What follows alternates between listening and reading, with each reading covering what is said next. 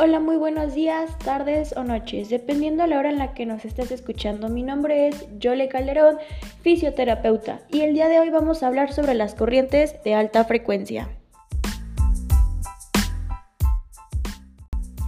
Al hablar de las corrientes de alta frecuencia, se hace referencia a la diatermia o más detallado a lo que es la terapia por aplicación de energía electromagnética, la cual se caracteriza por ser una corriente de fácil absorción por el organismo.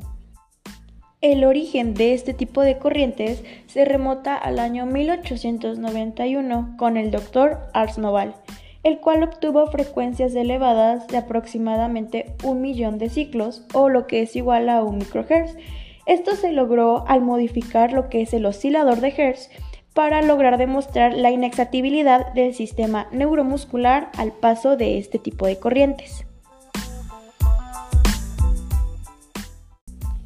Como bien ya se había mencionado, este tipo de oscilaciones son frecuencias superiores a 3000 Hz que se administra en dos campos diferentes, el eléctrico que es principalmente el calor y el magnético, el cual son los efectos atérmicos.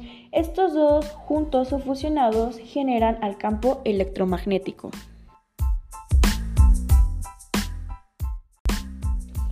Al hablar de su frecuencia, tenemos que estas corrientes son dadas por corrientes alternas que van desde 0.5 hasta 2400 microhertz que se pueden generar de forma continua o de forma interrumpida. Una característica de estas corrientes es que debido al número de alternancias tan elevado que éstas poseen, las estructuras musculares que son atravesadas quedan inexcitadas. Asimismo, gracias a que éstas posibilitan una termoterapia en el interior del organismo, son consideradas como uno de los métodos más importantes en terapia profunda. Dentro de estas corrientes existen tres mecanismos de actuación. El primero es la corriente de conducción, la cual se utiliza de forma continua y se basa en la conocida ley de Joule. La segunda es la corriente de desplazamiento.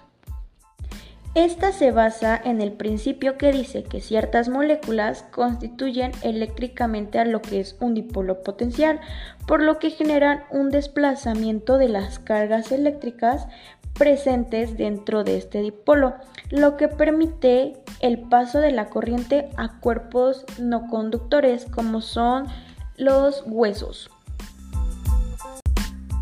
Por último tenemos a las corrientes de inducción, que como su nombre lo indica, son aquellas capaces de inducir una corriente de la misma frecuencia dentro del organismo.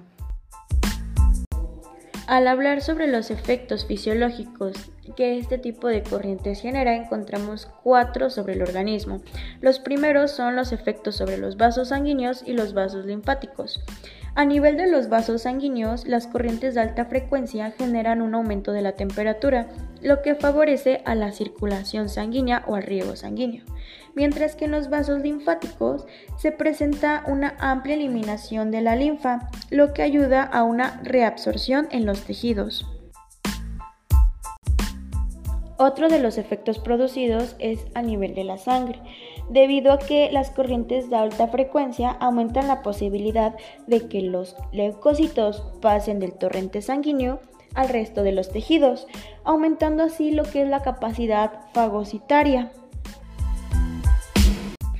Los efectos sobre el metabolismo es donde se ven en acción los efectos térmicos, atérmicos o biológicos de las corrientes de alta frecuencia sobre el mismo metabolismo, lo que en sí concreta a una estimulación de todo lo que son los procesos corporales, que genera una aceleración local del metabolismo, originando así cambios en lo que es la presión de oxígeno y en lo que es el dióxido de carbono lo que favorece en la homeostasis local.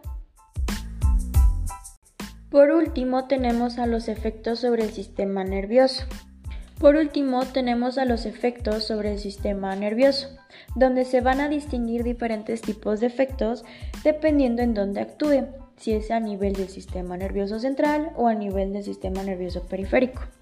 Sobre el sistema nervioso central se han recabado observaciones que al aplicar las corrientes de altas frecuencias a nivel de la hipófisis se presenta una gran actividad en esta glándula que es la glándula hipofisiaria, mientras que a nivel del sistema nervioso periférico se genera un aumento de la temperatura, lo que provoca el incremento de la sensibilidad y la velocidad en la conducción de los nervios, lo que a su vez ayuda en la aliviación del dolor y en la circulación sanguínea.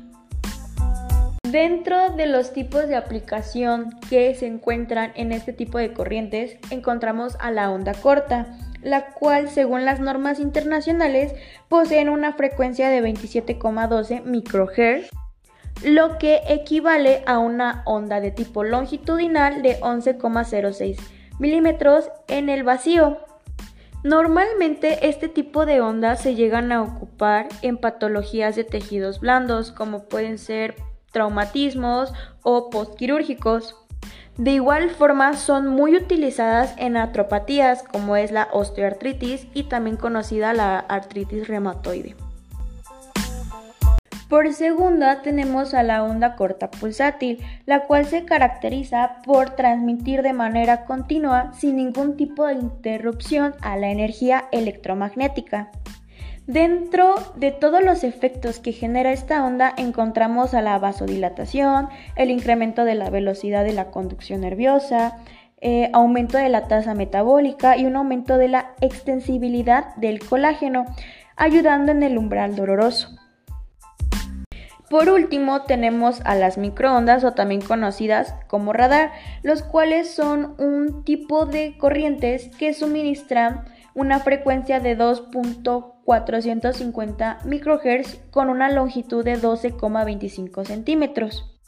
Este tipo de corrientes son muy bien absorbidas en tejidos que contienen un elevado porcentaje de agua. Algo muy particular de este tipo de corrientes es que presentan propiedades como son la refracción y la reflexión, las cuales son más propias de radiaciones luminosas.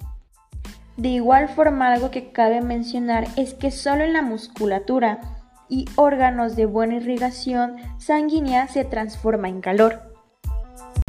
Para determinar una duración del tratamiento es necesario tomar en cuenta una regla general en la aplicación de las corrientes de alta frecuencia.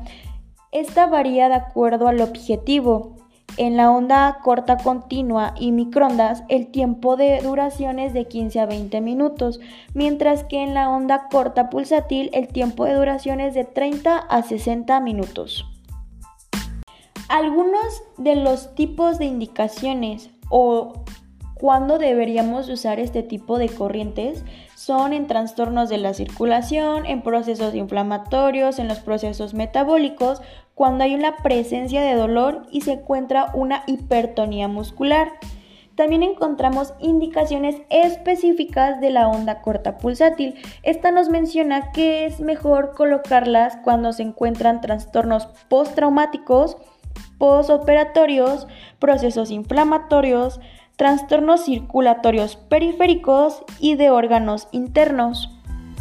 Y ya para finalizar nuestro podcast es necesario que te mencione cuáles son las contraindicaciones absolutas y las contraindicaciones relativas.